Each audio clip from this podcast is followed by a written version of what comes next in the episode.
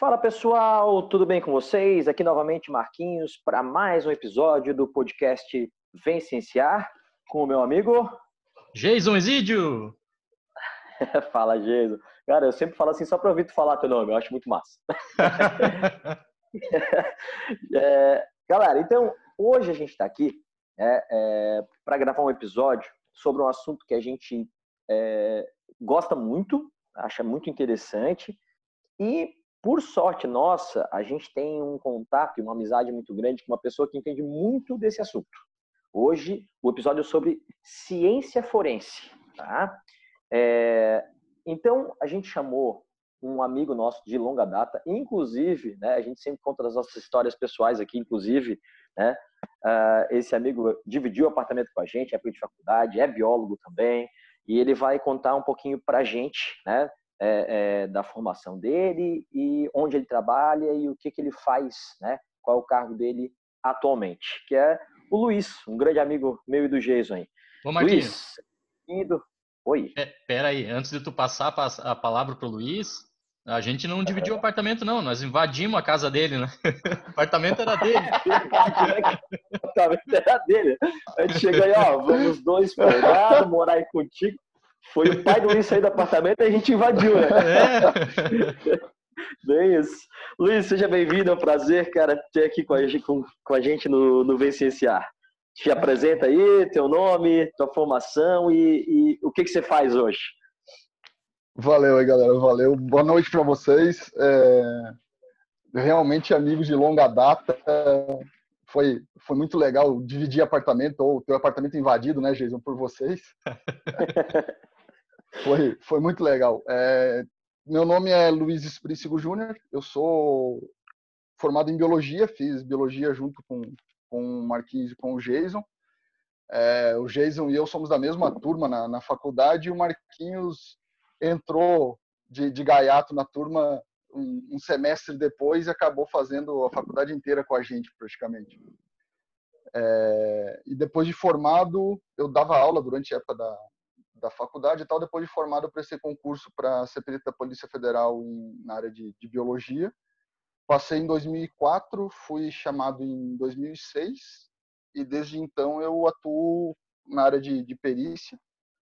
É, fiquei durante sete anos lotado no Mato Grosso do Sul.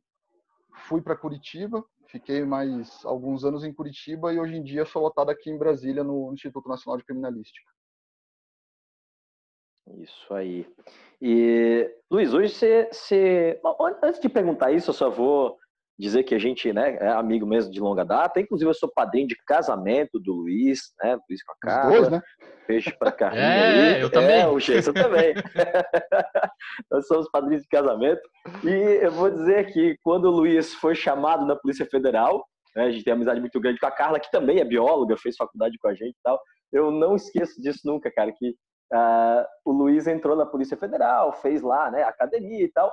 E quando ele começou a trabalhar, ele resolveu ir para o esquadrão antibombas. E aí a Carla me liga desesperada, fazendo que eu querendo que eu convença o Luiz a né, dissuadir o Luiz dessa, dessa opção. Eu falei, Carla, o Luiz agora anda armado, eu não vou mais discutir com ele. Brincadeira da parte aí, mas Luiz, hoje você tem um cargo de de. Explica pra gente qual é o teu cargo hoje na Polícia Federal. É, hoje eu sou diretor do Instituto Nacional de Criminalística. Né? A, a Polícia Federal, a perícia, ela é dentro da polícia, né? É uma das diretorias da Polícia Federal, a diretoria técnico-científica. Então, tem o meu chefe, que é o diretor técnico-científico, ele é o responsável pela perícia da Polícia Federal no Brasil. E eu sou o substituto dele, sou o, o diretor do Instituto Nacional de Criminalística. Minha função é organizar e fazer a, a perícia da Polícia Federal, dar o, o, norte de funcionamento da perícia da Polícia Federal no Brasil e aqui no Instituto. Né? Sou, a, como o pessoal gosta de falar em, em língua aí depois do, do do filme lá do Tropa de Elite, eu sou o 02 da perícia da, da Polícia Federal no Brasil. é o 02. O 02. então tá, Luiz, assim, ó, a gente, claro que além da, da amizade, a gente sempre né, pensou em te trazer por algum motivo, mas é que também o conhecimento técnico que você tem aí vai tirar várias dúvidas nossas. Jason, é, começa aí, a gente vai meio que fazer uma entrevista com o Luiz, porque, na verdade, sempre que antes da gente estudar, a gente, antes da gente gravar, perdão, a gente dá uma estudada no assunto e tal, mas quando é possível a gente traz um, né, um especialista, como a gente trouxe o Luiz, né? Então a gente tem muito mais perguntas do que contribuições para esse episódio. A gente vai explorar o Luiz aqui. Nossa, certamente. Eu mesmo, né? Fico ouvindo falar de ciência forense, genética forense. Ah, hoje vai ser um aprendizado absurdo aqui, com certeza. Exatamente. Jason, pode começar aí. O que, que você quer né, perguntar para o Luiz primeiro? Hein? Eu estava escutando o, o, Luiz se, se apresentar aqui, ele citou né, que as cidades onde ele trabalhou. Eu acho que adoraria ouvir um pouco das experiências que ele teve e dos causos que ele poderia contar para a gente aqui relacionado a, né, aos trabalhos que ele realizou, seja no Mato Grosso do Sul ou em Curitiba. Ah, cara, então, no, no Mato Grosso do Sul eu trabalhava lá eu trabalhava muito mesmo na área de, de perícia ambiental, né? Pantanal inteiro lá e boa parte do, do Cerrado. O estado é dividido praticamente em, em, duas partes, né? Em Pantanal e Cerrado, com a região sul ali sendo uma região que é, é meio curioso você falar que lá no oeste do país, lá no, no Mato Grosso do Sul, tem uma área de, de, intersecção entre Cerrado e Mata Atlântica, mas tem. A região sul do, do Mato Grosso do Sul acaba tendo a interação das duas.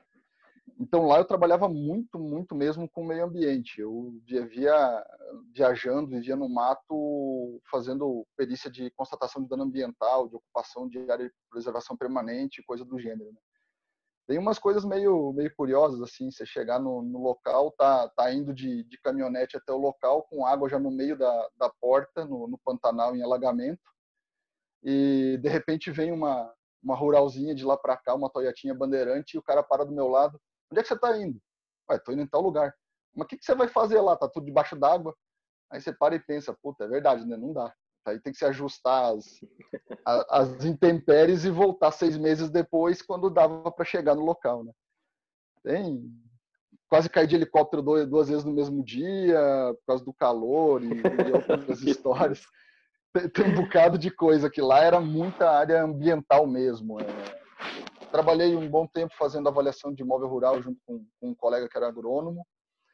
É, lá eu trabalhei muito com, na área de perícia em documentos, com verificação de autenticidade de documento, verificação de, de escritas, né?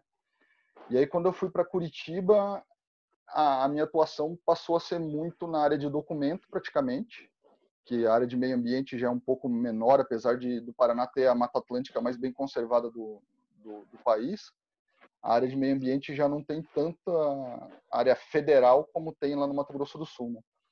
Então, é...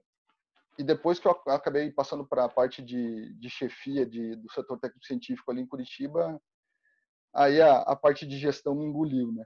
E dois anos, três anos depois de, de estar tá lá, eu vim aqui para Brasília para assumir o, o instituto. Ah, nesse período que eu estava em Curitiba, eu voltei às minhas raízes, aquilo que eu trabalhava contigo no, no laboratório, né, Jason, de genética. Eu acabei vindo aqui para Brasília em missão, fazendo treinamento no laboratório de genética forense, que é um laboratório acreditado na, na ISO 17025, que é a, a, a ISO de laboratórios forenses, né? E eu fiz o treinamento aqui e passei a fazer atuação a cada seis meses. Eu vinha para cá e ficava um mês trabalhando aqui no, no laboratório de genética forense. Eu fiz praticamente de tudo na perícia depois de 14 anos. Que louco. Luiz, como é que tu Luiz. definiria genética forense? Porque os estudantes sempre me perguntam isso. Professor, genética forense é o quê? É o gene do morto? Eles fazem a relação né, com as duas palavras, genética e, e ciência forense. Ah, Vocês têm alguma definição específica, assim, mais adequada para passar para esse pessoal que ouve a gente? Luiz, antes de tu, de tu responder ah. essa pergunta, desculpa, mas antes de tu responder, talvez tu já emenda, porque eu ia te perguntar como definir ciência forense. Acho que já pode emendar uma coisa na outra, né? Ótimo. né? E e aí, e aí falar um pouco também sobre o que, que, o que, que é aplicado, o que, que um cientista forense faz na Polícia Federal e de forma geral também. Tá. Ciência forense é, é a aplicação da ciência para a resolução de crimes. Então, é, aqui na Polícia Federal a gente tem divisões por áreas, né? Eu tenho contabilidade, eu tenho informática, química, farmácia, é, biologia, agronomia, todas essas áreas, todas essas é, formações científicas trabalhando para usar metodologias científicas na resolução de crimes. A parte de genética forense, a gente usa todo aquele conhecimento de genética molecular para a resolução de crime.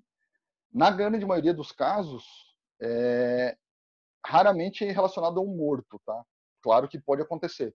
Mas a ideia do banco de dados é você relacionar vestígio encontrado num local de crime, vestígio biológico, e vestígio e vestígio não, desculpa, e padrões coletados de suspeitos, de presos, de condenados, para fazer essa correlação desses perfis entre um e outro. Então, a, a ideia das ciências forenses é, e para isso a gente precisa muito de conhecimento e muito do apoio da universidade, é aplicar as metodologias que são desenvolvidas dentro das universidades. Há uns anos atrás teve um, a CAPES inclusive fez um programa de desenvolvimento das ciências forenses, era o Proforense, que tinha esse foco. Ele tinha que ter duas universidades para aprovar o projeto, duas universidades parceiras e uma área de polícia científica para fazer a, o desenvolvimento da metodologia. Então, é, é o que a gente, essa, esse grande intercâmbio entre universidade e polícia ocorre nessa área de ciências forenses. Não sei se eu te respondi, Jason. Totalmente. Não, acho que era bem isso, né? Porque o pessoal tem uma vaga ideia, né? Pelo menos o estudante de graduação, né? Ele assiste o CSI, é, vê vídeos no YouTube e eles sempre escutam, né? A ciência forense, a genética forense, mas não consegue tirar uma definição disso. Eles têm, sabe mais ou menos com que trabalha e não, não, não consegue bem definir, né? Qual é o limite, para que lado que vai, o que, que, faz. Foi muito legal a tua, tua resposta nesse sentido. Assiste o, assiste o CSI e pega uma... O, o, o perito lá no CSI junto, o investigador naquele caso, junta uma luva no, no local de crime e, e coloca o, o suave que ele coletou da luva numa centrífuga de Pendorf e em dois, três segundos ele tem na, na, tela o rosto do indivíduo, né? Quem dera, quem dera fosse tão fácil assim. Né? É, é, é, bem mais complexo que isso, mas a grosso modo é aquilo sim. Para a parte de dramatização, aquilo funciona. A ideia que a gente tem aqui no dia a dia, principalmente a Polícia Federal, que lida muito contra crime contra o patrimônio, é mais ou menos aquela ideia. Você vai no local de crime, um arrombamento a correio, por exemplo, uma explosão de caixa eletrônico da, da Caixa Econômica Federal. Você coleta a amostra biológica no local, é, faz a extração laboratório, no laboratório, faz a amplificação desse material, faz a, a análise do, dos marcadores genéticos, né? A gente trabalha aqui com 21 marcadores, daquele core code de, de 3, a gente trabalha com 21, a gente amplia ele, e depois faz o confronto no banco de dados. Claro que não vai ser em questão de segundos e não vai ser só com uma centrífuga de Pendorf, mas dá resultado, né? Sim, mas funciona mais ou menos assim, né? É, a ideia é mais ou menos a mesma. Ô, Luiz, já que você comentou aí, você falou de banco de dados e tal, é, comentei contigo no nosso briefingzinho aqui antes de, de, começar a gravar, né? Sobre a história do banco de dados. Então, eu queria que tu falasse para a gente um pouquinho como é que funciona isso, banco de dados que né, você comentou que é uma lei que né, tem, né, já passou essa lei já no, no Congresso, é. no Senado e tal. Né? Como é que funciona? Isso, é, é essa lei ela é uma lei já de, de alguns anos. É, ela está aprovada e ela modificou a lei de identificação é, criminal a lei de identificação criminal tratava de documentação, de papiloscopia, né, de impressão digital, e a lei do banco de perfis genéticos veio a incluir a identificação por perfil genético. É, ela, ela criou a possibilidade de fazer identificação de indivíduos que são condenados por crimes hediondos ou crimes com uso de violência, e agora isso foi ampliado um pouco pelo novo código, a mudança do código penal que teve final do ano passado. É, e o banco de dados funciona da seguinte forma: na verdade, as ciências forenses funcionam muito baseado em bancos de dados, né? A, a gente trabalha muito com comparação daquilo que a ciência coletou e, e formou um banco de dados. Para a genética forense, a gente trabalha basicamente com dois bancos de dados, que é o que a gente chama de banco de dados de perfil genético. É um banco de dados de vestígio, é aquilo que lá no CSI o, o cara, o perito achou uma luva no local do crime. Dessa luva foi extraído material genético e ele vai para esse banco de perfis genéticos. É, é legal dar uma falada do que é o perfil genético, né? O pessoal fica olhando, pensando, pô, mas vai saber minha cor de cabelo, minha cor de olho, vai saber se eu tenho alguma doença, vai saber alguma informação genética minha, né? Na verdade, não. A gente trabalha a, a técnica utilizada aqui dentro da, das ciências forenses, da genética forense, ela trabalha com replicação do DNA alvo, né? Usando marcadores genéticos para sequências não é, codificantes. Então, a gente tem 21 marcadores desses, que estão em áreas que não têm informação de codificação de proteína. Então, eu não vou saber doença, eu não vou saber cor de cabelo, nem nada. Eu só sei quantas vezes aquele marcador se repete em determinado alelo. É... O que, que a gente tira de informação disso? Eu tiro uma sequência numérica. Se você for homozigoto para aquele marcador, é, os dois cromossomos terão o mesmo número, então eu tenho só um número para aquele marcador. Se eu for heterozigoto para aquele marcador, eu vou ter dois números. Então o que vai para o banco de perfis genéticos é uma sequência de números, só isso. Não tem informação nenhuma do indivíduo. É um banco de dados para esse vestígio e um banco de dados daquela identificação que foi feita coletando material biológico do, do suspeito ou do condenado. Essa coleta é feita por meio de um suave, um cotonete que é passado dentro da boca. É feito todo o processo de extração, todo o processo de amplificação, como é feito de vestígio, só que ele vai parar num banco de dados diferente. E aí é feito o cruzamento das duas informações. Eu cruzo todos os perfis que eu tenho de vestígio com todos os perfis que eu tenho de suspeito para ver se eu encontro um que aquela sequência numérica é a mesma. É, no Brasil, a gente tem a rede integrada de perfis genéticos. Ela funciona controlada, coordenada pelo, pelo, pelo Ministério da Justiça, na verdade, aqui pelo laboratório que eu trabalho, né, pelo laboratório do Instituto, mas ela integra e, tem todo um comitê gestor para garantir a, a, a, o funcionamento correto e legal desse sistema, tem representantes dos cinco regiões, representante da OAB, representante é, do Ministério da Família, representante do Ministério da Justiça. E ele integra, então, o nosso laboratório da Polícia Federal com laboratórios dos estados, da Secretaria de Segurança Pública dos estados. Então, é muito comum, e hoje, com o mutirão que foi feito no passado, de coleta de perfis genéticos dos, dos presos que já estão condenados, estão em presídios e tal, foi feito um mutirão, está é, tá muito frequente a gente identificar é, o que a gente chama de match, que é essa coincidência de perfis entre um indivíduo é, que está preso em um determinado lugar com um perfil genético que a gente coletou em um local de crime. Eu fiz um local de crime uma vez na cidadezinha do interior do Paraná, chamada Piem, e um perfil que eu coletei dentro do carro bateu com um roubo de Santa Catarina e com um estupro de Foz do Iguaçu. Só que a gente não sabe quem é ele, porque esse indivíduo nunca entrou naquele aquele banco de dados de condenados, né, de suspeitos. Eu só tenho os três perfis de vestígio no banco de vestígios. Mas se vocês lembrarem, ano passado teve, ficou muito famoso, foi muito divulgado o caso da, da Raquel ali de Curitiba, que tinha sido aquela menina que foi encontrada na esquartejada numa mala na, na rodoviária e anos depois, se não me engano, nove anos depois, o indivíduo que cometeu o, o estupro e o assassinato foi identificado preso no interior de São Paulo numa penitenciária. Então, a, a ideia do banco de dados é essa: é você ter vestígio e ter suspeitos, ter condenados, e fazer o cruzamento dos, do, dos perfis genéticos. É, Luiz, Porque aí você pode adorei. resolver crimes, né? Que... Desculpa. Oi? A gente, desculpa, gente, aqui a gente, hoje a gente tá com, acho que a internet, tá com um delayzinho, daí a gente atravessa um aqui na frente do outro, perdão aí, mas hoje vai ser assim. Só lembrando que nós estamos respeitando o isolamento, estamos gravando aqui remotamente, né? Novamente. É, eu, tô, eu tô em Brasília. É, o Luiz está em Brasília, inclusive. Eu e o Geisa, a gente tá pertinho, né? Mas, Mais ou menos, né? Eu tô em Floripa e tu tá no Brasil.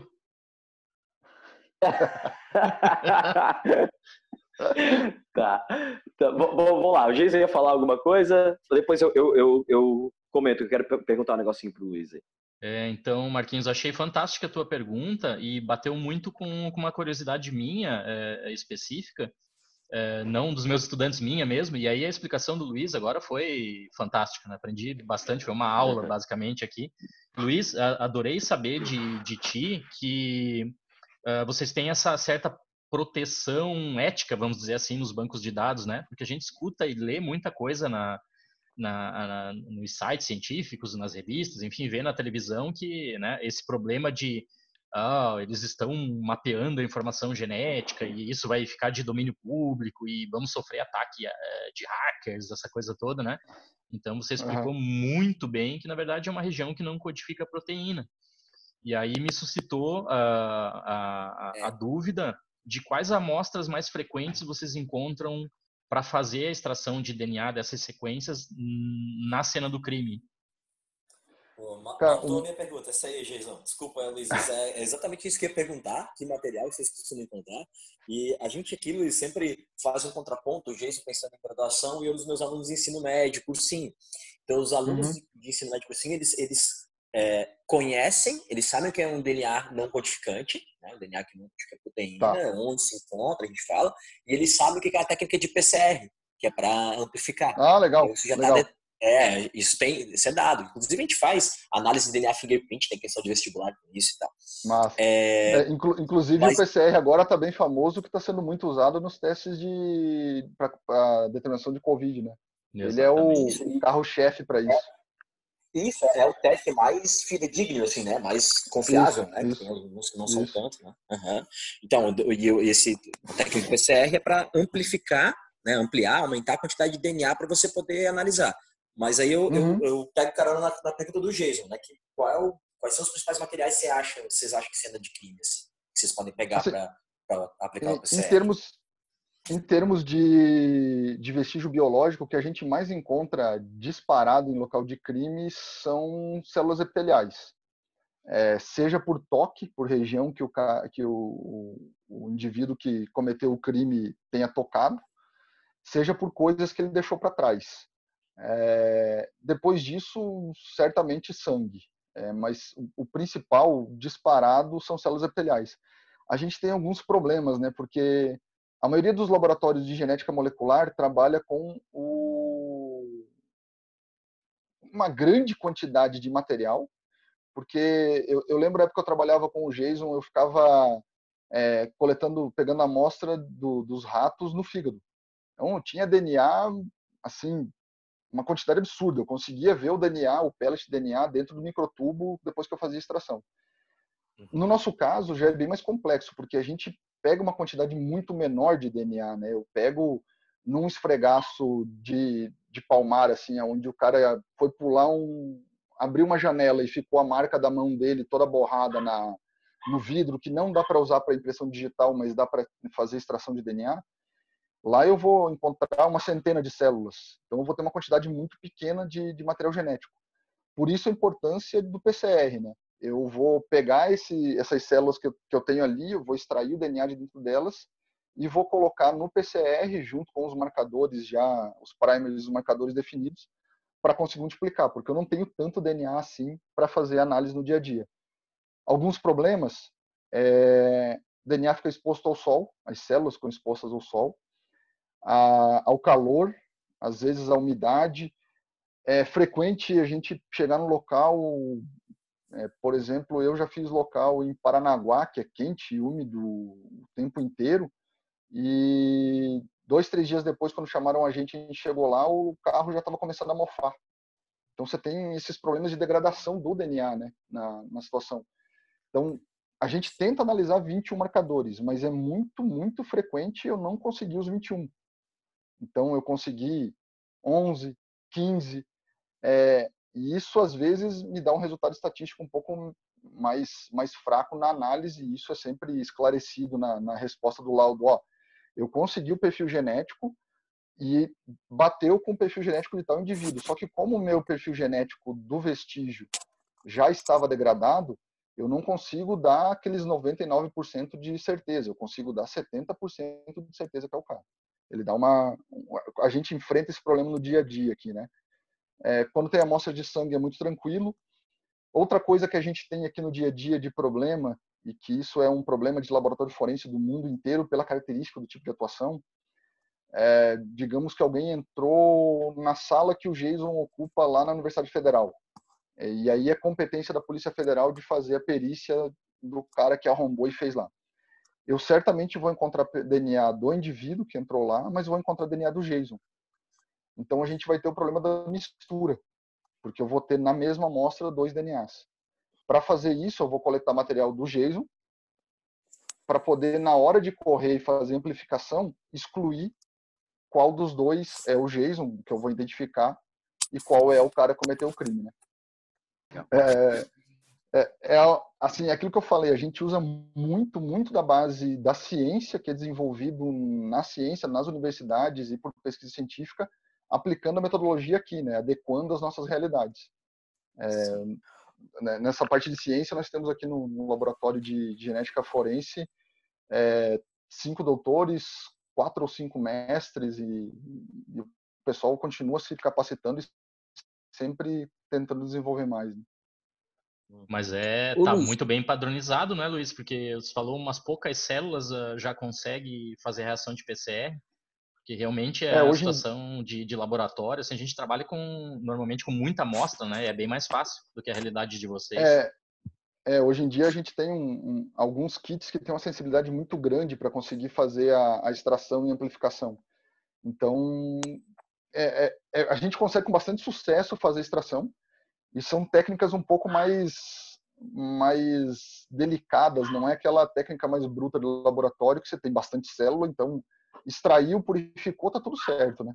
Aqui você tem que ter um, um cuidado um pouco maior para conseguir fazer a, a, extração, por causa da quantidade de material genético que você vai obter em poucas células. Né? Sim. Ô, Luiz, e, e, cabelo? Também? Fio de cabelo também dá para ser de DNA de cabelo? Cara, cabelo você tem duas fontes de DNA, né? Você tem uma bem garantida, que é o bulbo. Quando a gente encontra no local de crime cabelo com bulbo, a, a chance de conseguir extrair DNA dele é bem grande. Tá. E tem o próprio fio de cabelo. O fio de cabelo vai ter um problema muito sério de contaminação. Então, é, se aquele fio de cabelo cair em algum lugar que tinha um, sei lá, uma gota de sangue, o DNA do sangue vai contaminar todo o fio de cabelo. Então, se o sangue é de uma pessoa e o fio de outra, eu não posso ter garantia que o DNA que eu vou encontrar aderido, lembrando que no, no fio de cabelo eu não tenho célula, né? Vão ser células uhum. que estavam no couro cabeludo, que descamaram e vão estar aderidas ao fio. A quantidade é Sim. é pequena, é muito difícil de você conseguir extrair. O que a gente tenta de vez em quando é trabalhar com DNA mitocondrial, mas não é não é algo que vai ter uma, um sucesso muito garantido não. Entendi.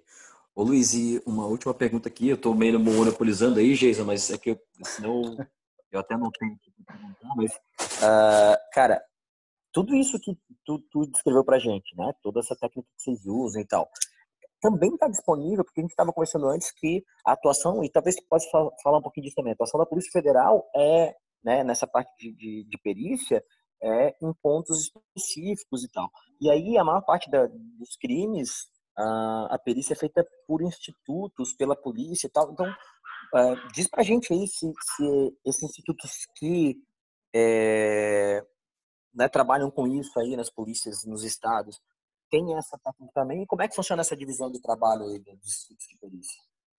É, a, a primeira divisão que se tem é a divisão por competência, né? Quem é responsável por que tipo de, de ocorrência. A Polícia Federal é responsável por crimes contra o patrimônio da União é, e por crimes contra servidores públicos da União. É, eu, antes eu estava ali comentando, citando um exemplo, o Jason vai virar meu exemplo aqui porque é servidor público federal, então é, vai ser o, o exemplo constante. Desculpa, já roubaram ele, agora eu vou matar você, Jason. É, se alguém mata o Jason, comete um homicídio na casa dele, porque invadiu a casa dele, porque ele brigou com alguém num bar e é feito homicídio contra ele lá, isso é competência do, do Estado. Quem vai investigar é a Polícia Civil Estadual. Quem vai fazer a perícia é o órgão de perícia estadual. Mas se esse crime ocorre enquanto ele está dando aula, enquanto ele está atuando como servidor público federal, isso é competência da Polícia Federal. Vai ser a perícia da Polícia Federal que vai atuar é, um prédio da Universidade Federal vai ser competência da Polícia Federal, o prédio do INSS, o prédio da Receita Federal, isso são competência da Polícia Federal. Prédios públicos dos estados e prédios particulares são competência da Polícia Civil e dos órgãos de perícia civil. É, acho que essa distinção tem que, tem que ficar bem, bem clara. Sim, os estados têm as mesmas tecnologias que nós temos aqui. É, em muitos casos, como a gente tem mais. É, na verdade, não é mais, a gente tem uma casuística menor, a gente consegue se dedicar um pouco mais a desenvolver novas tecnologias junto à ciência. E isso faz com que a gente consiga, às vezes, ter alguns métodos um pouco mais avançados que as perícias dos estados, que têm às vezes menos orçamento, menos pessoal e muito mais caso, o que a gente faz é a gente passar para eles essas metodologias, ensinar para eles, a gente dá cursos com bastante frequência para as perícias estaduais. É, hoje, daquela rede de, de, banco de dados de DNA que eu comentei, 19 estados já possuem a, as suas, os seus laboratórios de DNA montados nos, praticamente nos mesmos moldes do nosso aqui da, da Polícia Federal aqui de Brasília. E eles conseguem fazer tudo isso e os outros estados que estão faltando estão sendo preparados para ter isso até o final do ano que vem, provavelmente. Aproveitando aqui para mandar um abraço para dois amigos nossos que são biólogos e são peritos também, só que do IGP, aqui do Instituto Geral de Perícia de Santa Catarina, né? O Nando e o Pedro. E um outro amigo nosso que é companheiro do Luiz aí, é, perito da Polícia Federal também, também biólogo, que é o Fernando Santiago, né? Um abraço para eles aí que estão exercendo essas funções aí né, na luta junto com o Luiz. É, o, o Fernando tá, tá lotado em, em, Fortaleza desde que ele tomou posse e trabalha lá. É, Fernando era meu calor na faculdade, calor do Jason aí na faculdade, e tá lá do mesmo concurso que eu, foi chamado acho que umas duas turmas depois de mim para fazer a, o curso de formação na academia. Tá lá, tá o Fernando tá lá e o, aí tem o Fernando e o Pedro aí no IGP de Santa Catarina, né, que são também biólogos formados conosco. Vou aproveitar já a sessão beijos e abraços aqui, também mandar um, um abraço e um beijo para o Ricardo e para a Maiara, que estão lá no, no Amapá, né? O Ricardo recentemente saiu da academia e está agora designado lá para o norte do nosso país. Né? Tá lá basicamente visitando o Marco Zero. eu não sei como nós estamos de tempo aí, Marquinhos, porque você sabe, né? Eu pergunta sempre é, tenho de monte para fazer. Bom, como a nossa proposta é episódios de em torno de 30 minutos, para não ficar uma coisa muito, né, um episódio muito longo, a gente vai finalizando esse por aqui, galera. É, já avisando que o Luiz vai estar tá aí junto com a gente no próximo episódio. A gente já tem perguntas aqui para ele, ele vai estar tá participando no próximo episódio. E antes de finalizar aqui, eu queria agradecer duas pessoas.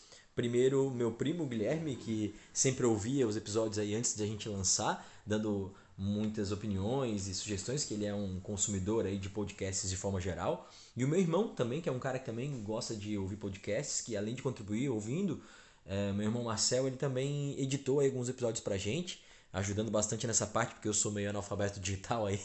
Então, Marcel, Gui, brigadão, beijo para vocês.